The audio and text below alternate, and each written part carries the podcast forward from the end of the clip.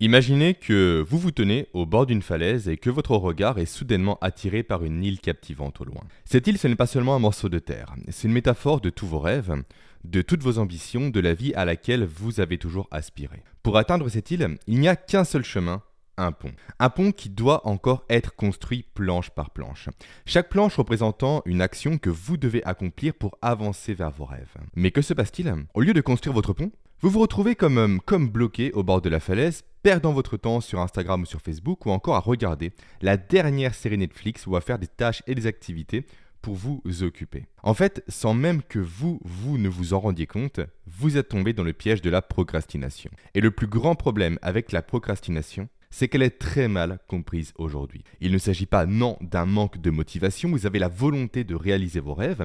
Il ne s'agit pas non plus d'un manque d'organisation, changer d'outil ne résoudra pas le problème. La vérité, c'est que la procrastination, c'est le résultat d'une bataille constante et féroce qui fait rage dans les profondeurs complexes de votre cerveau. Il s'agit littéralement d'un affrontement incessant entre deux zones de votre cerveau pour être plus précis. Votre système limbique d'une part, qui est guidé par son instinct et par ses émotions, et votre cortex préfrontal, d'autre part, qui lui est davantage orienté vers la logique et vers la planification. Malheureusement, la plupart des experts, des coachs et des formateurs en productivité ne sont pas conscients de cette guerre, ce qui fait que les solutions qu'ils vous proposent ne fonctionnent jamais et font que vous n'arrivez vous strictement jamais à avancer sur la construction de votre pont. Aujourd'hui, j'ai décidé, à mon niveau, de vous dévoiler quelques-uns des conseils les plus puissants que je réserve habituellement à mes clients en coaching privé pour vaincre définitivement la procrastination. Qu'allez-vous retrouver dans ces conseils? Certains de ces conseils vont vous permettre simplement de modifier la chimie même de votre cerveau, d'autres de jouer sur des réflexes évolutifs et certains de hacker votre cerveau pour le forcer à passer à l'action afin que dès la fin de cet épisode, vous puissiez rayer définitivement le terme de procrastination de votre vocabulaire. Mais avant ça, laissez-moi vous souhaiter la bienvenue sur ce nouvel épisode de podcast. Si vous faites partie de celles et ceux qui saturent de toutes ces méthodes de productivité qui pullulent sur Internet et qui ne sont basées que sur du vent, alors vous êtes au bon endroit.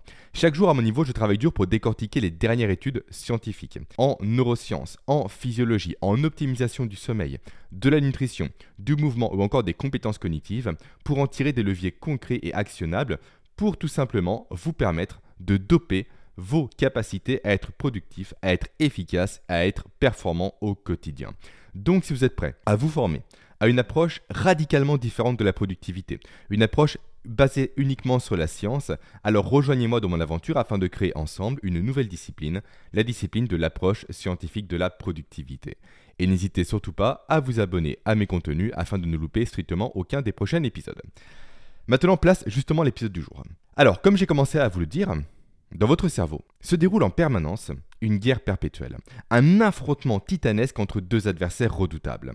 D'un côté, nous avons qui? Nous avons les rangs disciplinés du colonel cortex préfrontal, un maître stratège réputé pour sa logique, pour sa planification à long terme et pour sa précision d'exécution. De l'autre, nous avons la horde, la horde implacable du général système limbique, un hédoniste dont la seule préoccupation est la satisfaction immédiate. Le prix de cette bataille, il est simple, c'est la domination totale de votre esprit et de votre cerveau, et par conséquent de toutes vos actions du quotidien. L'idéal pour vous, ça serait quoi? Ça serait une victoire écrasante du cortex préfrontal. Avec lui aux commandes, tout deviendrait beaucoup plus facile. Vous seriez imperturbable, constamment motivé, constamment concentré et constamment efficace. Cependant, malheureusement, la dure réalité, on va dire, c'est que le général système limbique l'emporte le plus souvent grâce à ses dizaines de milliers d'années d'expérience. En fait, si on revient à l'époque préhistorique, votre cerveau, entre guillemets émotionnel, a joué un rôle primordial dans votre survie, dépassant de très loin le rôle joué par votre cerveau rationnel, entre guillemets encore une fois. Car, sans preuve du contraire, face à un danger immédiat, la réaction émotionnelle rapide était est et sera toujours d'ailleurs bien plus efficace que l'élaboration d'un plan détaillé. Typiquement, si on revient en arrière, si on prend le cas de Gmurf, votre lointain ancêtre préhistorique, il avait de bien meilleures chances de survie en s'enfuyant à la vue d'un tigre à dents de sabre qu'en dessinant une stratégie détaillée de fuite sur du sable avec le petit bâton qu'il venait de récupérer.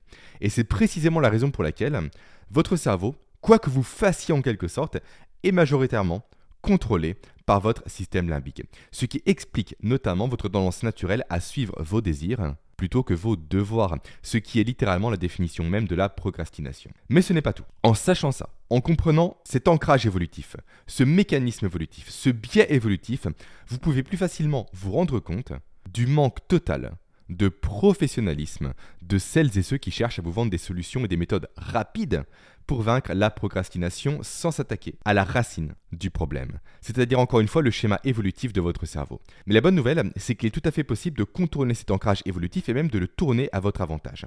D'ailleurs, toutes les personnes que vous admirez pour leur productivité, pour leur détermination, pour leur capacité à jongler avec plusieurs projets, ont consciemment ou inconsciemment appris à surmonter ces mécanismes évolutifs. Et dans cet épisode, je vais partager avec vous trois stratégies très puissantes, auparavant réservées à mes clients, qui vous aideront à faire de même. La première de ces stratégies, elle va vous permettre d'exploiter les tactiques psychologiques employées en secret par les meilleurs casinos de ce monde pour vous manipuler.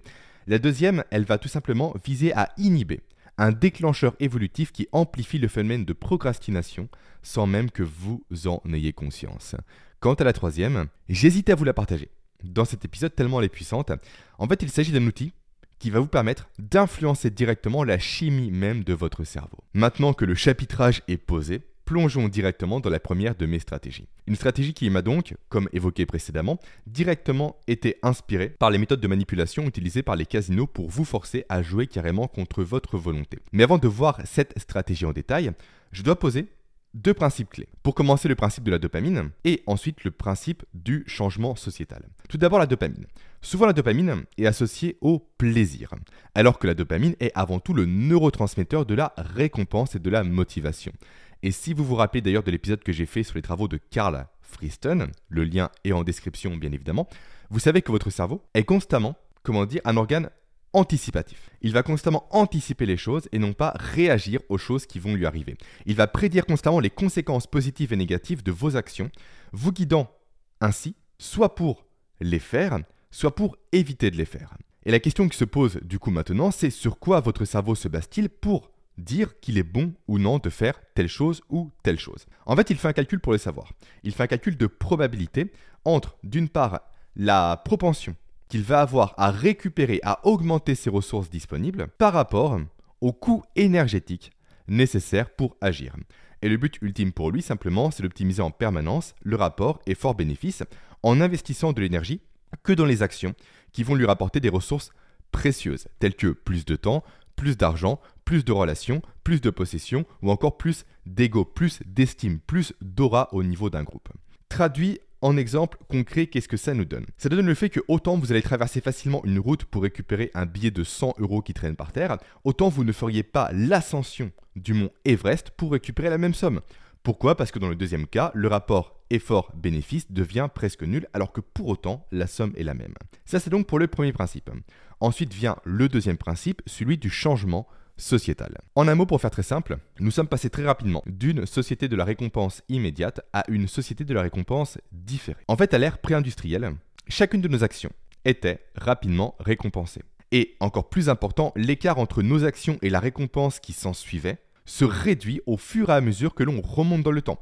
Typiquement, si on revient à nouveau à l'époque préhistorique, dès qu'un homme préhistorique allumait un feu, il était réchauffé. Il ressentait de la chaleur, donc une récompense. Dès qu'il chassait, qu'il tuait un animal, il était récompensé par un repas immédiat, par de la fourrure pour se confectionner un habit. Action, récompense. Aujourd'hui, c'est complètement l'inverse qu'il se passe. Dans notre monde actuel, nous travaillons 30 jours, éreintants, 30 jours fatigants, 30 jours difficiles, sans aucune récompense, avant de recevoir notre paye le 31e jour. Il s'agit donc ici d'une équation à somme presque nulle, avec des efforts considérables déployés durant un long laps de temps pour une récompense qui, elle, est uniquement lointaine. Ce qui conduit du coup de facto et inévitablement, quand on comprend la neurologie, la physiologie et, et le fonctionnement du cerveau humain, à de la démotivation et par conséquent à de la procrastination, car le travail que l'on fait au quotidien n'est pas dopaminergique. On n'a pas cette dopamine créée par la récompense qui est proche de nous une fois l'action réalisée. Tout ça nous amène où? Nous amène simplement à ma stratégie que je voulais vous présenter.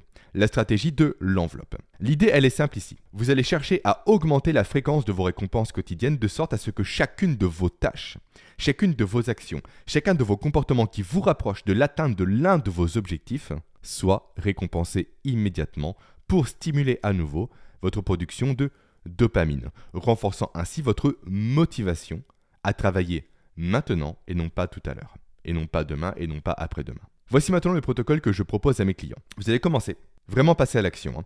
Vous allez commencer du coup par dresser une liste de 20 petites récompenses sur une feuille. Ça peut être un carreau de chocolat, ça peut être un massage, ça peut être l'écoute de votre musique préférée et j'en passe. Ensuite, vous allez ajouter à cette liste-là le prix ultime le gros lot, la super récompense. Ça, c'est la promesse de richesse sur laquelle jouent les casinos, sur laquelle jouent également les jeux à gratter, le loto et j'en passe. Ensuite, vous allez inscrire du coup ces 21 éléments sur des petits bouts de papier et vous allez les mettre dans des enveloppes que vous allez fermer. Et après, vous allez rajouter à ça 10 enveloppes complètement vierges pour jouer sur la dimension hasard. À nouveau, exactement comme au casino. Parfois on joue, parfois on gagne, parfois on perd. Ainsi, à partir de maintenant, vous allez placer sur votre bureau de façon non visible, on en parlera pourquoi après, pourquoi ça ne doit pas être visible, les enveloppes. Et à chaque fois que vous allez directement accomplir une tâche, finaliser un élément à finaliser, terminer un rapport, terminer un dossier et j'en passe, vous allez directement tirer une des enveloppes au hasard et l'ouvrir pour découvrir s'il y a une récompense ou s'il n'y en a pas. Pour créer à nouveau de la dopamine, vous allez à nouveau rapprocher, plutôt pardon diminuer le laps de temps entre l'effort et la récompense. J'en ai conscience, cette stratégie peut paraître simpliste, mais tous mes clients ont vu leur vie changer en la mettant en place. Pourquoi? Parce qu'elle repose sur des mécanismes biochimiques profonds ancrés dans votre cerveau, ce qui la rend véritablement super efficace. Donc essayez-la, ne procrastinez pas et voyez par vous-même cette envie quasiment irrésistible d'agir qu'elle va provoquer en vous en attisant votre curiosité pour la récompense et donc en stimulant votre production de dopamine. Donc ça c'est pour la première stratégie que je réservais jusqu'à présent encore une fois à mes clients. Maintenant passons à la stratégie numéro 2. Une stratégie qui est un antidote à ce que j'appelle moi le réflexe du zoom des zooms. Mais d'abord, avant d'en discuter en détail, il faut que l'on voit ensemble le mécanisme de l'attention, car c'est à la base de ce mécanisme-là. Je vais rester simple. Car l'objectif ici n'est pas de plonger réellement dans un cours de neurosciences, pas du tout, mais davantage de vous aider à comprendre les éléments clés lorsque l'on parle de l'attention ou de la concentration. On est ici sur un processus en trois étapes. Première étape, l'air visuel de votre cerveau capte une information. Elle va ensuite envoyer un signal relais à votre cortex préfrontal pour savoir si oui ou non l'information revêt un intérêt pour lui. Étape numéro 3 ensuite, s'il y a un intérêt, un nouveau signal relais va être envoyé à votre cortex moteur cette fois-ci pour vous mettre en action. Autrement dit, pour résumer, ce mécanisme nous explique un truc très important que vous devez retenir, c'est le fait que votre attention porte là où votre regard porte. Pourquoi je dis ça? Car si à la base, votre air visuel n'est pas stimulé, le processus que je viens de décrire ne va pas s'enclencher. Donc je le répète, votre attention porte là où votre regard porte. Maintenant, si jamais vous êtes à votre bureau, regardez autour de vous. Combien d'objets Combien de dossiers, de documents, de post-it, de cadres, de photos de vos enfants et j'en passe sont présentes dans votre espace de travail. Ne pensez-vous pas maintenant qu'une telle quantité de choses n'a pas un impact direct sur vos capacités de concentration? Alors là, j'entends déjà certaines personnes me dire Moi, c'est différent, ça ne m'affecte pas, je sais rester concentré, je médite 10 heures par jour, tout va bien. Alors déjà, première chose, félicitations, vous faites littéralement partie de l'élite, mais reste le fait que même si vous avez ces capacités quasi surhumaines aujourd'hui, avoir un bureau en désordre, un bureau encombré, un bureau qui dispose de nombreux stimuli, va directement vider, à minimum, votre énergie au quotidien. Pourquoi? À cause du réflexe du zoom des zooms dont j'ai commencé à parler précédemment et que j'ai personnellement théorisé. Alors pour comprendre ce réflexe, remontons à la préhistoire et retrouvons Gmurf. Gmurf, il avait un cousin qui s'appelait Murph. Murph, un jour, il partit en solitaire à la cueillette de baies pour se faire un bon petit déjeuner riche en micronutriments. Autrement dit, tout l'inverse des petits déjeuners bourrés de céréales que l'on mange actuellement, mais ça, ce n'est pas le sujet. Bref, après plusieurs minutes de marche, Murph trouve enfin un mûrier. Il se penche pour faire sa récolte de mûres et il place toute son attention sur ses gestes pour être le plus précis et le plus minutieux possible, pour ne pas oublier de mûres et pour ne pas les écraser en les saisissant. Mais, problème, c'est que Murph, il est tellement concentré sur ses gestes, sur ses mouvements, sur sa précision, qu'il finit dévoré par un tigre à dents de sabre qu'il n'a ni entendu ni vu venir. A l'inverse, nous avons Gmurf. Murph du coup qui est le cousin de Murph, qui lui a eu de la chance entre guillemets à la loterie génétique. Il a eu tout simplement le gène à nouveau entre guillemets du réflexe du zoom des zooms ancré en lui qui fait que son cerveau, lorsqu'il cueille des baies ou autres, alterne toutes les poignées de secondes entre un état d'hyperconcentration pour faire ce qu'il a à faire efficacement et un état de dézoom pour analyser son environnement pour s'assurer qu'il n'y a pas de danger qui arrive près de lui. Et ce simple réflexe-là, en plus, ce supplément, on va dire, a permis à tous les Gmurfs de survivre à l'inverse de tous les Murfs. Ce qui fait que ce réflexe est resté ancré en nous jusqu'à nos jours. Il a été conservé au niveau de l'évolution. Et j'espère ne pas vous avoir perdu avec mon histoire de Murph et de Murph, parce que l'assonance quand même est pas très bien choisi, on va dire. Tout ça pour dire que cette histoire souligne le fait au final que votre environnement de travail a un impact significatif sur votre productivité et sur votre propension à la procrastination. Car chaque objet qui n'a rien à faire de votre champ de vision déclenchera inévitablement le réflexe du zoom des zooms, ce qui va vous pousser directement à des conséquences dramatiques en matière de productivité, telles que l'envie de faire du multitâche, telles que également une lutte constante pour ne pas faire des choses qui vous entourent, pour ne pas être attiré par elles, ce qui induit une baisse d'énergie et donc à terme une baisse de capacité de concentration, de motivation et donc de la procrastination, et potentiellement ce qui vous pousse également à tout simplement arrêter un travail en cours pour faire des choses beaucoup plus distrayantes, beaucoup plus dopaminergiques, comme le fait de prendre votre téléphone portable entre vos mains, parce que le téléphone portable, lorsqu'il est à portée de vue, des études l'ont démontré. Et encore une fois, ça va vous permettre réellement de comprendre à quel point l'environnement a un lien direct avec la capacité à être productif et efficace. Donc des études ont démontré que la simple présence d'un téléphone portable à portée de vue diminue de 26% la productivité d'une personne qui voit justement ce téléphone à portée de vue. Je vous laisse juste imaginer ce que vous pourriez faire et accomplir en récupérant ces 26% de productivité par jour que votre téléphone vous vole. Et pour éviter ce piège, du réflexe du zoom des zooms, voici ce que je conseille donc à mes clients. Je leur conseille de suivre un protocole en 5 étapes pour optimiser de A à Z leur espace de travail. Un protocole que je détaille justement en détail avec précision dans un de mes programmes, le programme PAC Neuroproductivité. Ce serait un peu trop long d'en parler justement ici vraiment euh, de façon précise.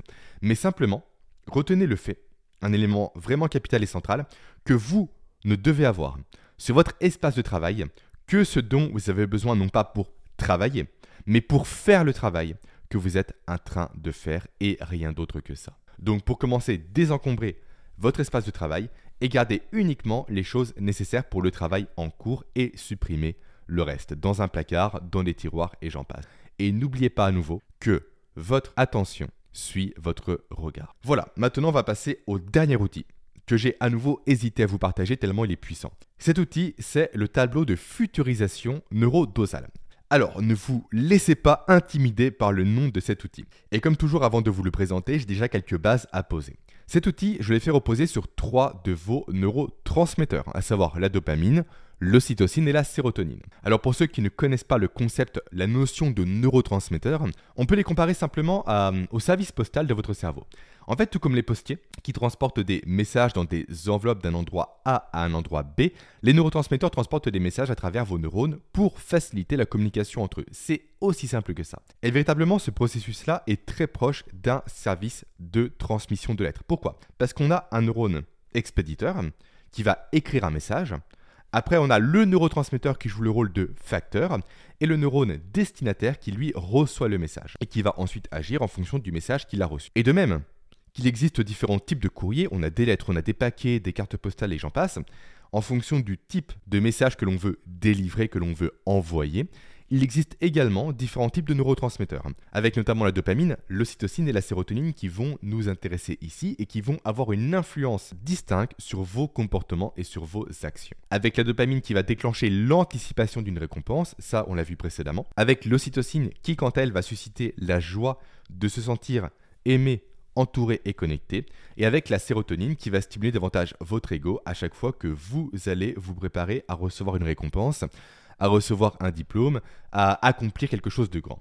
Et en fait, ces neurotransmetteurs, vous vous en doutez, ils sont produits par votre organisme non pas en réaction à un événement, mais bel et bien à nouveau, comme expliqué précédemment, en anticipation des conséquences d'un événement. Car à nouveau, je le dis Et je le répète, votre cerveau est avant tout un organe anticipatif. Donc dès lors que l'une de vos actions fait penser à votre cerveau qu'il va augmenter ses ressources disponibles, il va y avoir immédiatement une production d'un ou de plusieurs de ces trois neurotransmetteurs pour vous pousser à aller de l'avant et pour vous pousser à obtenir ce que vous pensez obtenir. Ensuite, prenons l'inverse. Prenons les situations où il existe un risque potentiel non pas de gagner des ressources, mais de perdre des ressources, de perdre des possessions, de perdre des relations, de perdre des réalisations. Et eh bien là, votre cerveau va freiner directement sa production de neurotransmetteurs et va augmenter à la place sa production de cortisol qui va déclencher chez vous une réaction d'évitement face à des situations à nouveau susceptibles de mettre, d'après votre cerveau, votre vie en péril. Pourquoi? Parce que qui dit perte de ressources dit au niveau cognitif l'interprétation d'un danger de mort. Voilà pour les bases. Maintenant, si on combine justement ces éléments, eh bien on peut créer l'outil dont j'ai commencé à vous parler. Un outil qui va obliger votre cerveau à passer à l'action et à cesser de procrastiner. Je vais tout simplement présenter cet outil à l'écran. C'est un tableau, c'est aussi bête que ça, un tableau que vous retrouverez bien évidemment en section ressources à la fin de cet épisode. Alors pour les personnes qui m'écoutent uniquement justement, ce tableau est composé de 4 colonnes et de 4 lignes, avec en tête de ligne tout simplement les éléments possession, relation et réalisation. Et après, au niveau des colonnes, on a le court terme, le moyen terme et le long terme. L'objectif ici, il est simple, vous l'avez deviné, je pense, c'est de compléter ce tableau en dressant non pas une liste des bénéfices, mais une liste des conséquences de votre procrastination sur vos possessions, sur vos relations et sur vos réalisations à court terme, à moyen terme et à long terme, en étant le plus dramatique possible. Typiquement, vous lancez votre entreprise, c'est un de vos projets, vous procrastinez par rapport à ça. Vous prenez le tableau, vous mettez par exemple en termes de possession, en conséquence, j'ai de moins en moins d'argent. Ça, c'est le court terme. À moyen terme, au niveau du statut par exemple, cette fois-ci, j'ai un statut qui ne me plaît pas. Un statut de salarié. Je n'ai pas un statut d'entrepreneur qui m'aurait plu. Du coup, le regard des autres pèse sur moi parce que ça fait des années que je dis que je veux me lancer. Je sens un jugement dans leur regard. Mes proches étaient tous des entrepreneurs. Mais voyant comme quoi je ne suis pas passé à l'action, ils m'ont délaissé. Je n'ai plus d'amis. Ma compagne est partie justement avec une personne qui a monté sa boîte. Je ne vois plus mes enfants. Soyez le plus sombre possible. Pourquoi? Parce que votre cerveau, à nouveau, c'est un organe d'anticipation. Et le fait d'être confronté aux conséquences potentielles d'un non-passage à l'action va créer un malaise chez lui, dû à la production de cortisol, ce qui va à nouveau vous pousser à passer à l'action.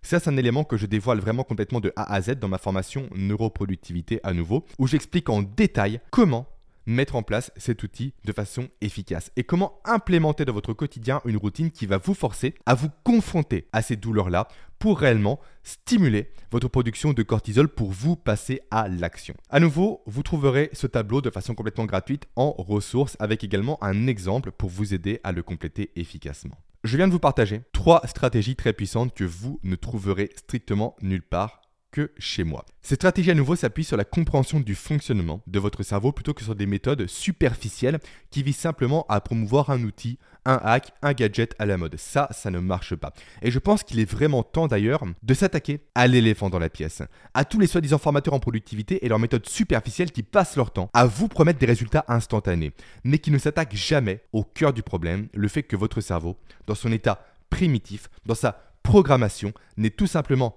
pas fait pour être productif. Et c'est pourquoi mon ambition, c'est de créer une discipline qui utilise une approche scientifique de la productivité avec au cœur ma méthode neuroproductivité. Et je veux vraiment vous amener avec moi dans ce voyage qui va beaucoup plus loin que tout ce que l'on vous montre au quotidien. Mon but, c'est réellement de transcender ce que l'on vous partage dans le monde de la productivité. C'est de vous guider au travers de votre cerveau, de ses mécanismes, de ses biais, de ses fonctionnalités, car ce n'est qu'en comprenant votre cerveau et en coopérant avec lui que vous allez réussir à devenir réellement productif pour accomplir au final chaque jour tout ce que vous avez à accomplir. Maintenant, si vous êtes prêt à faire votre premier pas dans la neuroproductivité, j'ai une offre spéciale à vous faire. Mon programme d'initiation à la neuroproductivité, justement, qui est 100% gratuit et que vous retrouverez en premier lien en description de cet épisode. Il est urgent selon moi que vous appreniez à reprogrammer votre cerveau pour que la productivité ne soit plus un fardeau, mais un état naturel pour vous. Voyez cela comme de la magie en quelque sorte. Pas celle qui fait sortir des lapins d'un chapeau, mais celle qui peut réellement vous changer la vie. Et maintenant, si vous êtes intrigué par ce concept de cerveau prédictif dont j'ai parlé à plusieurs reprises, je vous invite simplement à cliquer sur la vidéo qui apparaît à l'écran au moment même où je vous parle ou à vous rendre en description pour découvrir ou redécouvrir mon épisode sur les travaux de Carl Friston. Et maintenant, N'oubliez pas que la clé pour vaincre la procrastination ne réside pas dans des solutions superficielles, mais bel et bien dans la compréhension du fonctionnement de votre cerveau. Allez, ciao